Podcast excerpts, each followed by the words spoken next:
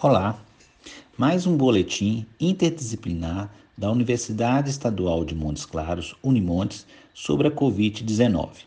Meu nome é Paulo Henrique Pimenta, eu sou otorrinolaringologista. Hoje irei abordar uma orientação do National Ride Children's Hospital sobre o uso de máscara em crianças menores de 2 anos.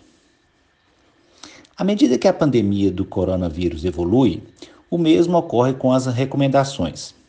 Uma das recomendações mais recentes do Centro de Controle e Prevenção de Doença é usar as máscaras de panos em locais públicos, onde outras medidas de distanciamento social são difíceis de manter. No entanto, é extremamente importante observar que o Centro de Controle e Prevenção de Doenças declare especificamente que as máscaras de panos não devem ser colocadas em crianças menores de 2 anos de idade.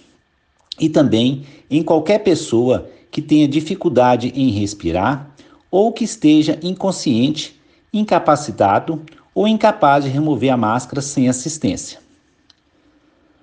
Mesmo antes dessas recomendações, máscaras caseiras estavam sendo produzidas por pessoas talentosas e criativas em todo o mundo para ajudar na pandemia e escassez de equipamentos de proteção individual, os EPIs. Essas habilidades são apreciadas, mas não devem ser comercializadas para bebês e crianças pequenas. Esses produtos, máscaras infantis, máscaras presas chupetas, etc., podem representar mais mal do que benefício em termos de segurança para crianças menores de 2 anos de idade.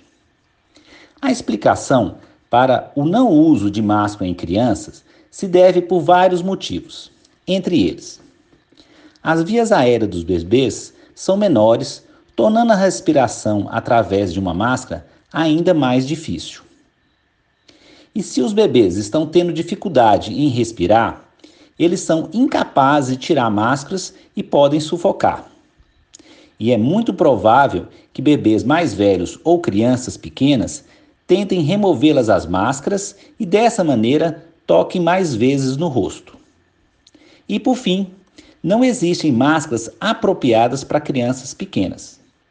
Portanto, a melhor maneira de proteger os bebês nessas épocas de pandemia do Covid-19 é limitar a exposição e evitar contatos públicos desnecessários. E sempre manter as mãos limpas dos cuidadores, dos cuidadores e também dos bebês. Obrigado e até outra oportunidade. Um abraço.